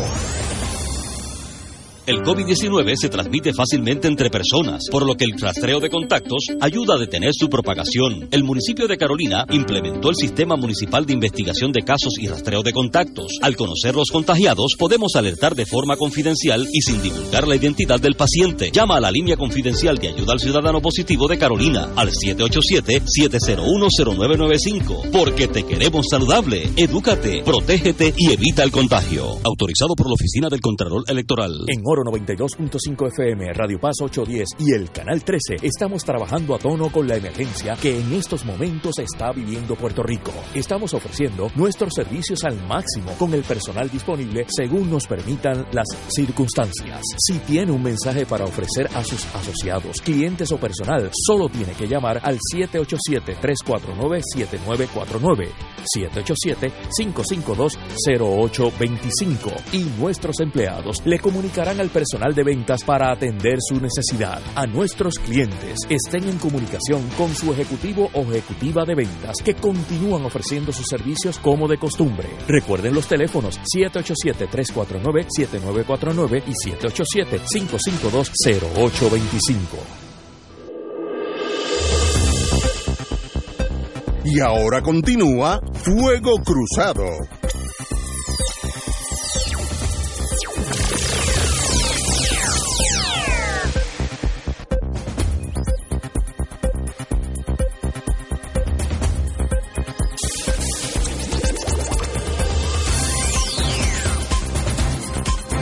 Regresamos. Ahorita estábamos hablando del molino de electricidad que está ahí gastándose, votamos 9 Hay que millones. enchufarlo para que funcione. Exactamente, era un modelo para que nos, el, aquel gobierno de gente, no sé, para que nos impresionáramos y, y consumía electricidad. Mira qué clase de joven. Ahí hay 9 millones, de 7 a 9, me dijo un ingeniero eléctrico. Luego hablamos, pasamos así, cogimos una curvita, cogimos la hueva blindada, ahí se fueron 242 mil pesos votados. Y ahora, para cejar el el jueves, la Autoridad de Transporte Marítimo tendrá que decomisar tres embarcaciones de las que van a Vieques y Culebra, eh, ya que la, la rectora de esa agencia, Mara Pérez, que no la conozco, pero me han dicho que sabe lo que está haciendo, admitió que estas embarcaciones pudieron haber durado mucho más tiempo si hubieran tenido el mantenimiento adecuado. Es para fusilar quién está a cargo del mantenimiento de estas lanchas, porque la jefa de ese, estas son lanchas, pudieron durar, durar mucho más, pero como no le dimos mantenimiento, ahora hay que votarlas. Y ella es la directora. Y ella, es la jefa de eso, pues. Dios mío. Eh, di- indicó que la falta de presupuesto eh, ha agravado el funcionamiento de estas lanchas. Estas son Cayo Norte, Vieques 2, Fajardo 2, serán decomisadas. Cito, cito, me da una pena hasta decir esto. Llevan deca- décadas fuera de servicio y sin ningún mantenimiento.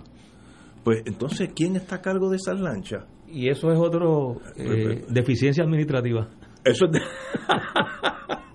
en, en- en el mundo militar es dereliction of duty, abandono de tu deber, que eso tiene que ser este, Oye, pero eso se, pero una se- cosa espantosa. Se viene señalando por décadas también. pues esas porque- la- esas lanchas nunca han corrido. Exacto, el tema de transporte marítimo hacia Vieques y Culebra eh, es un tema permanente porque nunca se, se ha resuelto.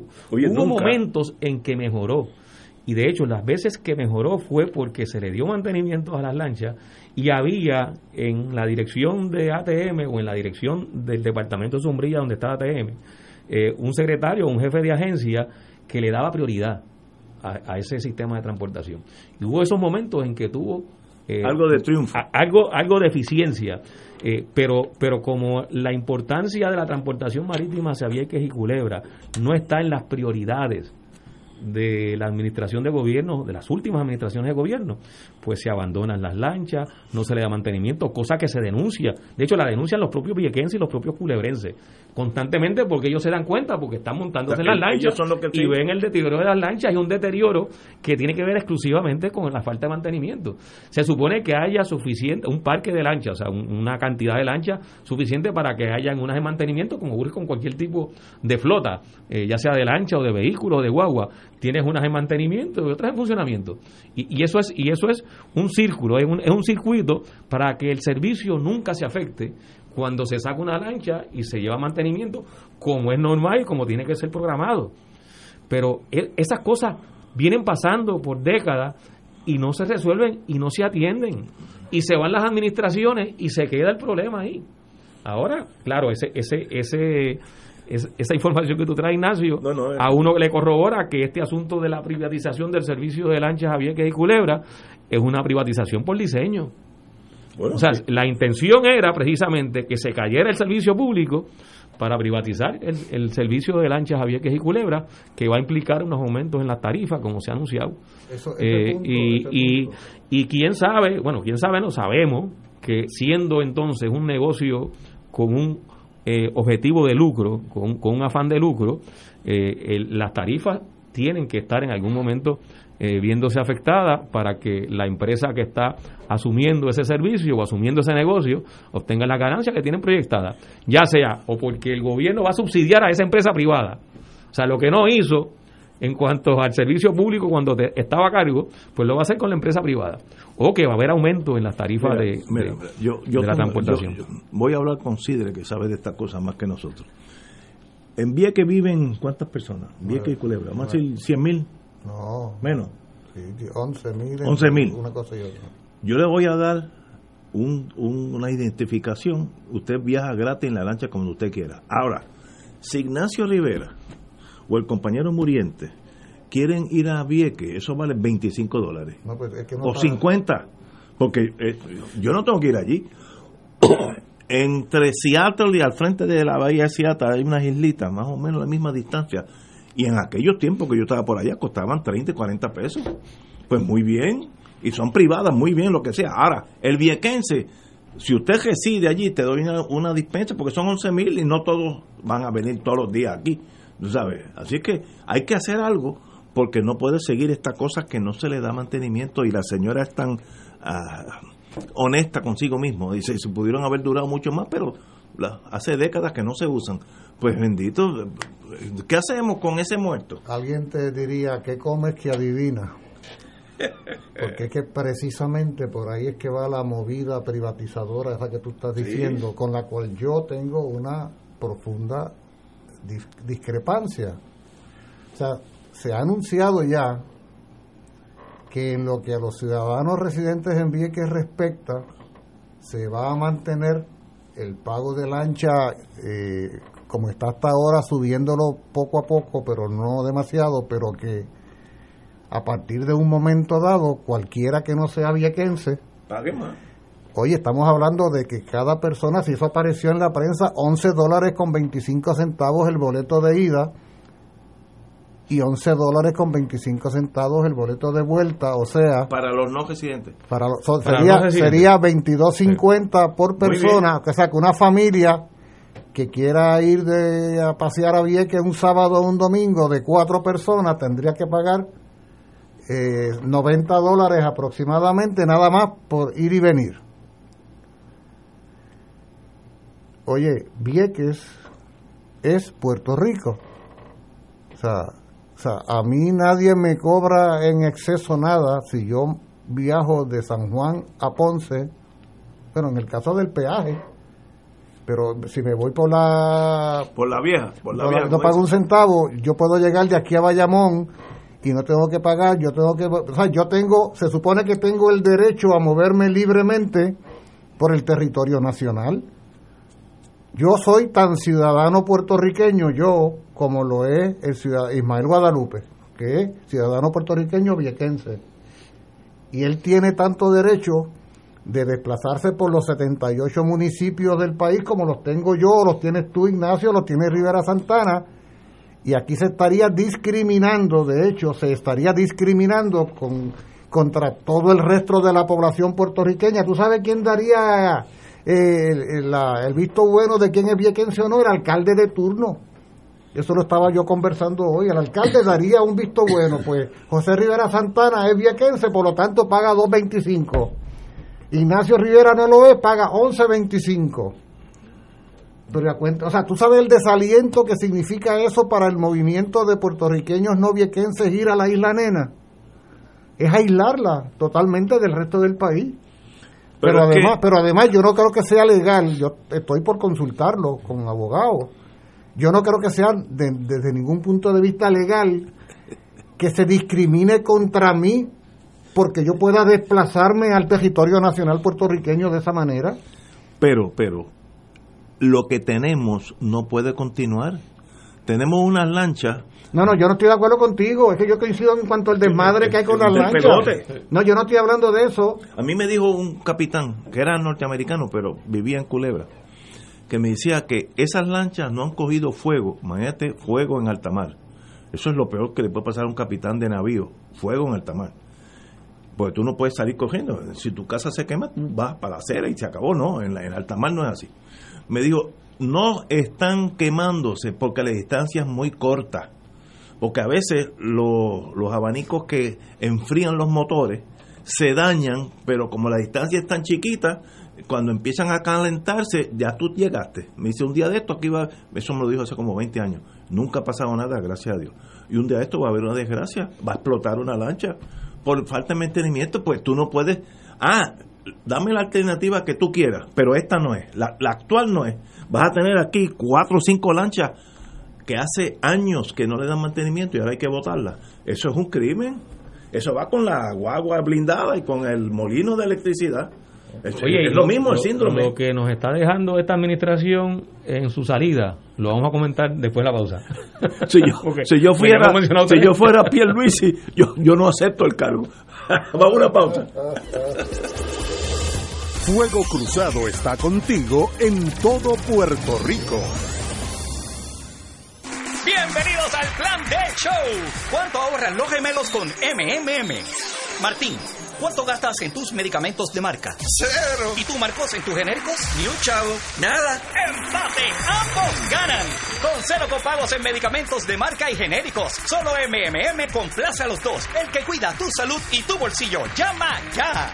MMM Healthcare LLC es un plan HMO con un contrato Medicare. La afiliación en MMM depende de la renovación del contrato. Beneficio varía por cubierta. El COVID-19 se transmite fácilmente entre personas, por lo que el rastreo de contactos ayuda a detener su propagación. El municipio de Carolina implementó el Sistema Municipal de Investigación de Casos y Rastreo de Contactos. Al conocer los contagiados, podemos alertar de forma confidencial y sin divulgar la identidad del paciente. Llama a la línea confidencial de ayuda al ciudadano positivo de Carolina al 787-701-0995 porque te queremos saludable. Edúcate, protégete y evita el contagio. Autorizado por la Oficina del Contralor Electoral.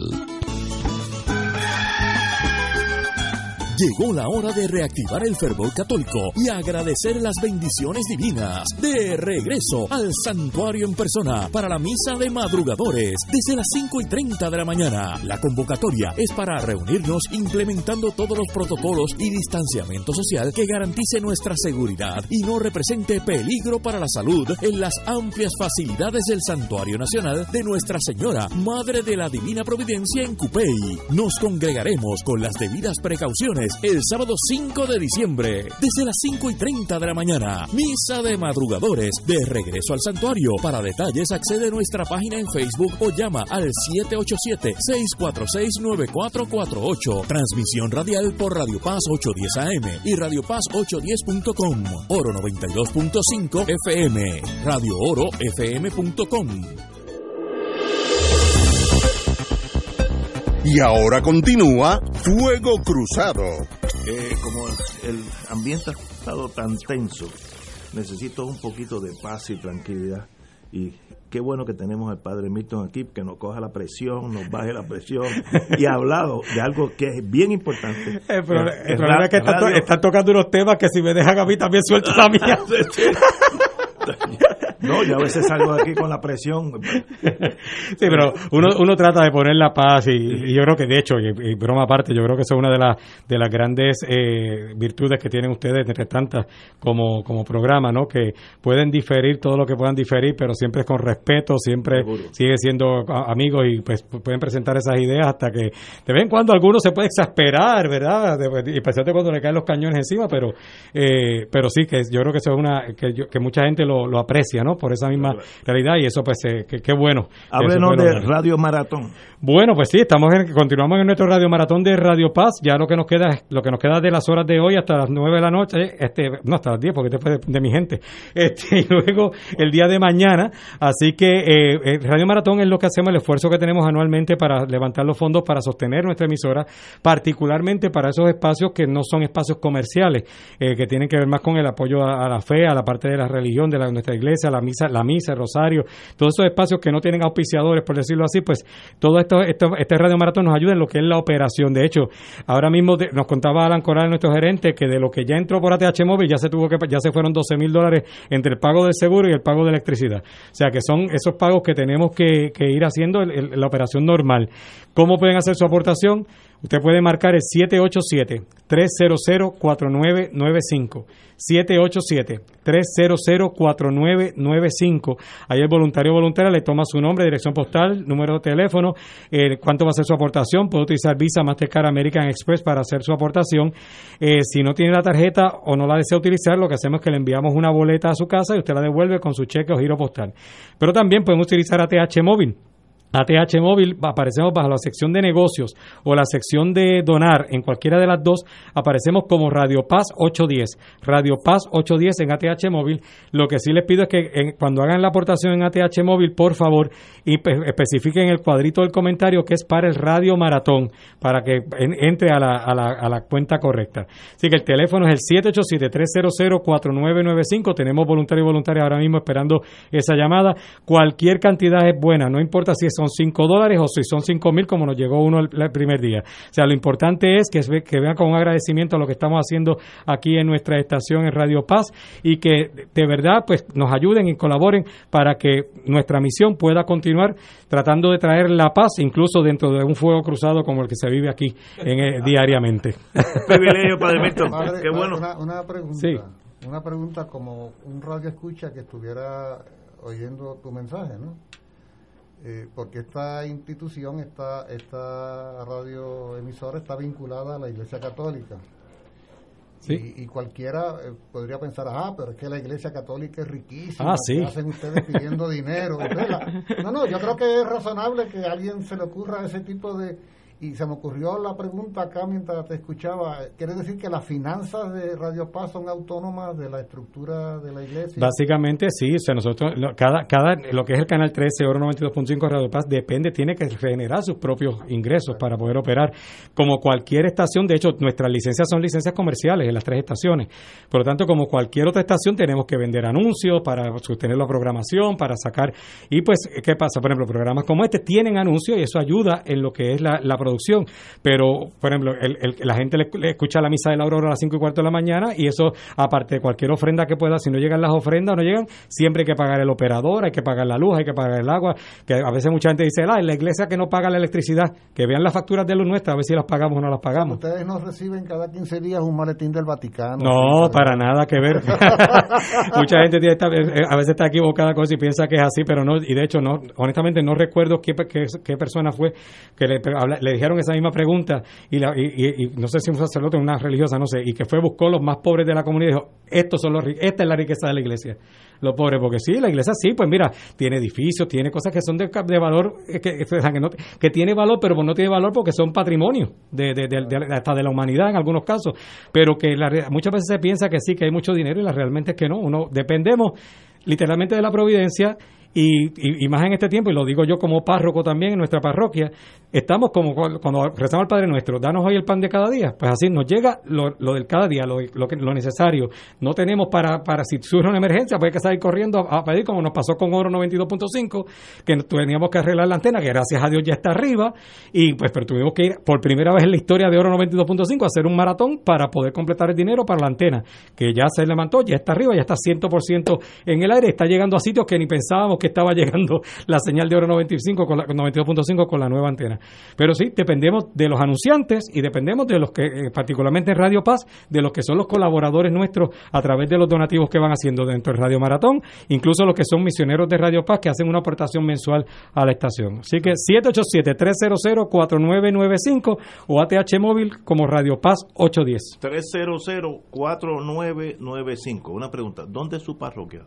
Yo estoy ahora mismo en la parroquia Espíritu Santo en Levitown. En Levitán. Muy Ahí en la marginal de la 165. Sí, ¿Dónde queda? Así que allí estoy, ya llevo nueve años allí. Wow, un privilegio, padre. Para mí también. Qué bueno tenerlo aquí. Nos quedamos con la debacle admitida por el propio gobierno de doña Mara Pérez, la jefa de las lanchas de Autoridad de Transporte Marítimo, donde admite que hay un número de embarcaciones que se tienen que votar porque nunca se le dio mantenimiento, lo cual es un crimen, no sé, no, no sé ni... Es tan triste la noticia que, que uno se queda este, sin ánimo de, de- de enfrentarse a la problemática. Eh, ¿Qué servicio se le da a un pueblo cuando tú tienes una falta de mantenimiento que pone en peligro a los clientes de esas lanchas? Un día esto puede haber una desgracia por falta de mantenimiento. O la alternativa es ese contrato de Luma, que es la que va a correr las lanchas. Esas son las soluciones, las únicas dos opciones. Tal vez tú, el planificador, tú tienes, no tienes otra idea.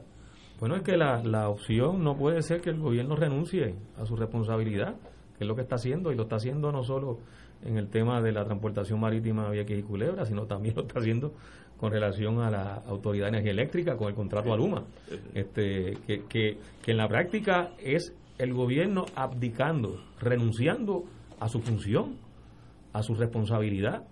Y fíjate que eso está ocurriendo prácticamente en todas las áreas del gobierno. Eh, de hecho, el, en, el Departamento de Justicia, que ahorita hablábamos con relación al, al, nominado a justicia, Domingo Emanueli, eh, eh, él va a dirigir un departamento que tiene también contratada buena parte de la gestión que hace el Departamento de Justicia. Este, igualmente, uno puede identificar en cada una de las agencias cómo se ha ido subcontratando funciones que antes hacían las agencias y ahora las la, la están realizando oficinas privadas. Eh, y esa no puede ser la línea del gobierno porque a la larga le cuesta más al país. El gobierno sigue cobrando contribuciones, sigue recibiendo contribuciones, ingresos para rendir unos servicios, para atender unas necesidades sociales y económicas de la, de la sociedad y de la gente en términos generales. Eh, y esa responsabilidad no la puede delegar, la tiene que asumir.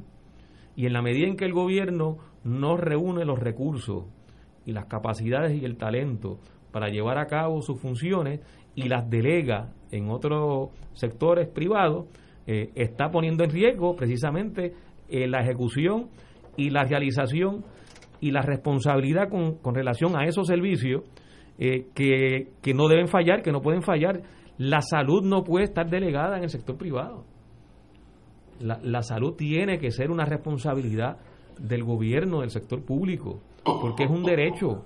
Al igual que la educación, la educación tiene que estar, tiene que, tiene que ser una función del gobierno, tiene que ser una función del sector público, que no es otra cosa en el sentido teórico de la palabra, que una responsabilidad que la asume la sociedad como un colectivo, como si fuera un colectivo.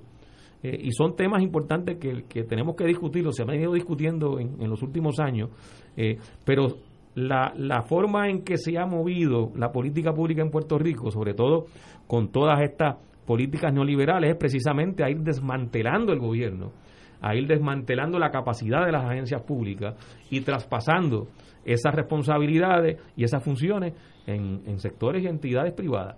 Eh, y para eso no es que las sociedades eligen eh, a un gobierno.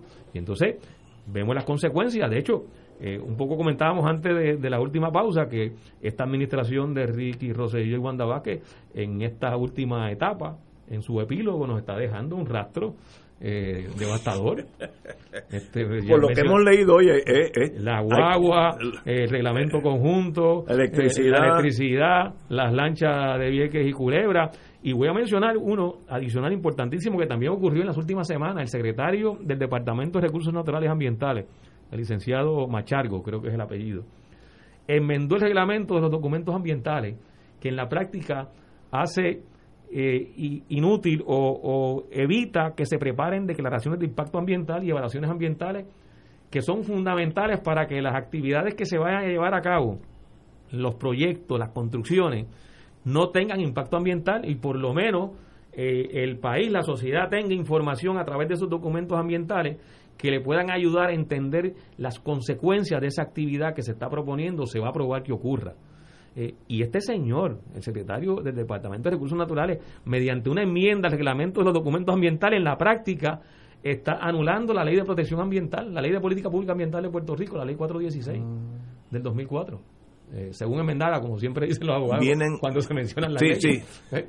O sea, la ley 416 de política pública ambiental, el secretario de Recursos Naturales, Le Wanda Vázquez, en este epílogo desastroso, está eliminando los documentos ambientales. Eso, eso, es, eso es inadmisible, eso no puede pasar porque está en riesgo, está en riesgo nuestros recursos naturales y la salud de la población, porque no Pero- solo es que se afectan recursos naturales, Pero la razón- sino que se puede afectar la salud de la población en la medida en que no se, eh, no se preparan estos documentos ambientales que pueden determinar si una actividad contamina el ambiente, contamina el agua, contamina la tierra, contamina el mar, contamina los suelos. Pero me imagino que la razón de todas esas em, eh, eliminaciones a todos estos exámenes que deben hacerse es porque bajo la tesis si bajamos los estándares va a haber más construcción, generamos más empleo y el puertorriqueño va a vivir mejor. Me imagino que esa es la, la Eh, teoría, eh, ¿no? eh, La, la teoría falaz, Sí, que sí. es la que han usado siempre y que se ha demostrado que, que, que no funciona que y que, es- y que es detrimental para,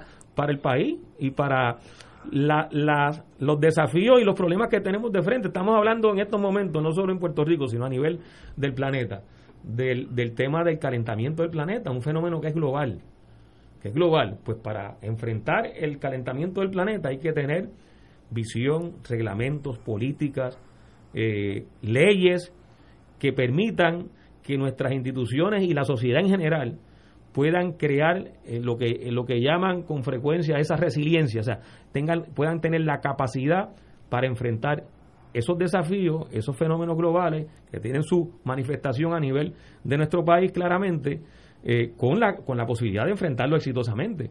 Y entonces aquí se está eliminando los instrumentos que aún eh, requerían ser mejorados, pero esos que aún que requerían ser mejorados era mejor que nada, pues ahora se están eliminando.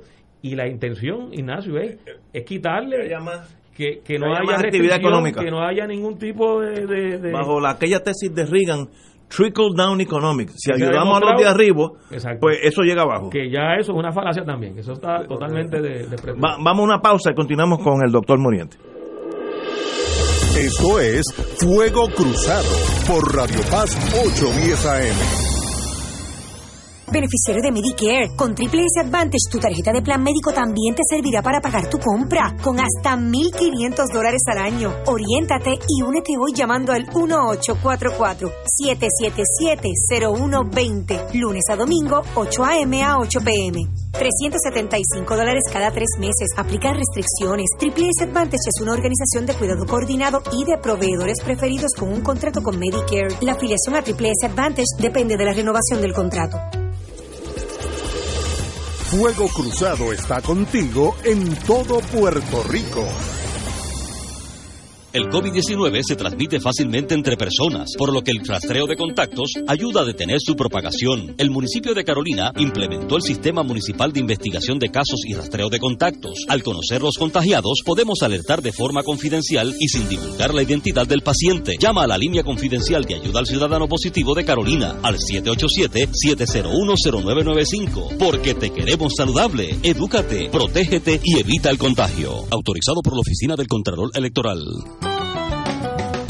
Escucha los sábados a las 5 de la tarde para servirte un programa del Colegio de Profesionales del Trabajo Social de Puerto Rico con los temas de interés a la comunidad. Recuerda, los sábados a las 5 de la tarde para servirte por Radio Paz 810. Y ahora continúa Fuego Cruzado.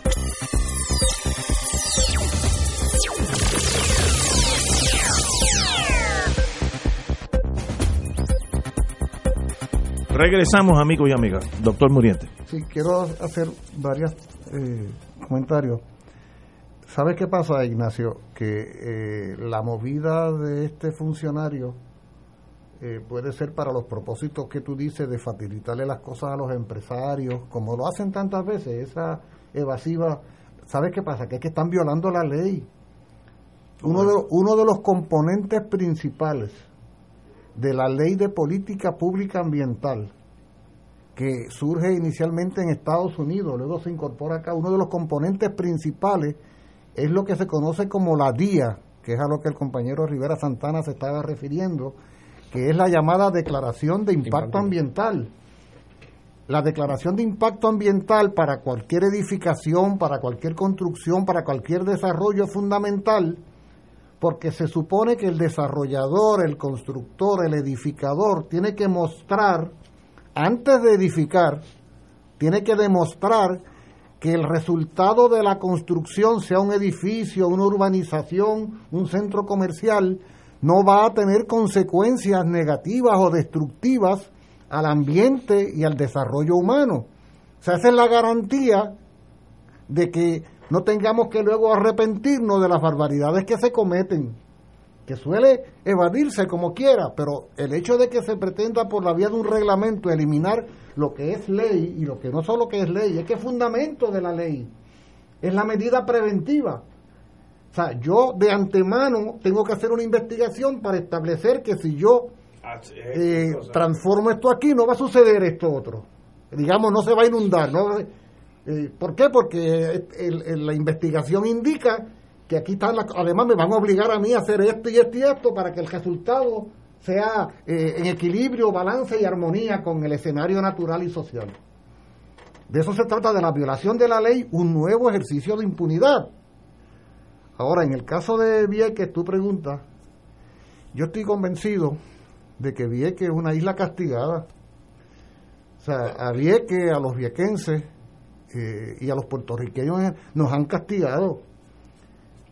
¿Por qué? Por la osadía, por el atrevimiento y la valentía de enfrentar exitosamente a la Marina de Guerra más poderosa del planeta. ¿Ah? Y eso no sucedió hace demasiado tiempo. Las luchas del año 1999 al 2003 están ahí frescas en la memoria de este país y sobre todo están plenamente frescas en las autoridades estadounidenses y otras. Yo quisiera que Manuel Sidre y en- Le estamos su- dando una agenda así, Oye, cargadita. no, no, en su calidad de secretario de Desarrollo Económico y el que vaya a ser secretario de Agricultura, yo quisiera que, como hacíamos nosotros tantas veces, Tato, oye, fuéramos desde Isabel II en una lancha hasta el extremo este de la isla, Punta del Este. ¿Ah? Sí, sí, hasta. que fueran Donde- hasta allá. Donde disparaban. Sí. Exacto. Y que fuéramos observando la extensión de esa isla, la extraordinaria riqueza de esa isla, que luego vayan con un libro de historia estudiando qué había allí en Vieques en algún momento, las centrales azucareras, la ganadería, la agricultura, ¿ah? la pesca, y que luego nos vayamos todos allá al punto de observación, al observation point, desde donde se puede divisar buena parte de la isla, para que veamos cómo, tal y como lo decía el trabajo que ustedes hicieron en su día, eh, José, el, el- el trabajo de desarrollo de, de- ¿cómo se Sustentable. ¿Ah? El el pl- plan de desarrollo de. Vieques. Oye, Vieques podría ser hoy el municipio más próspero de Puerto Rico. Sea, Vieques cuenta con las características de suelo, de clima, de precipitación, de población, de recursos eh, marítimos, eh, de pesca y demás, para ser el municipio más próspero de Puerto Rico. Es el cuerno de la abundancia. Increíble. Si cuando yo hacía esa ruta, en tiempos de la lucha contra la Marina, desde Isabel II hasta los campamentos, yo decía con ojos de geógrafo, miraba, yo decía, pero qué isla más grandota esta, qué inmensidad de suelos, oye, llanos, llanos para la agricultura maravilloso, las posibilidades. O sea, aquí hemos perdido como pueblo, como sociedad, por ese abandono terrible que no son solo las lanchas, Ignacio, ya, ya quisiera uno que fuera solamente ese el problema. No, no, es la vida misma en, en esa isla. O sea, y, y yo quisiera que Sidre y el secretario nos montemos en la lancha a ver aquello, vamos para allí a ver eso.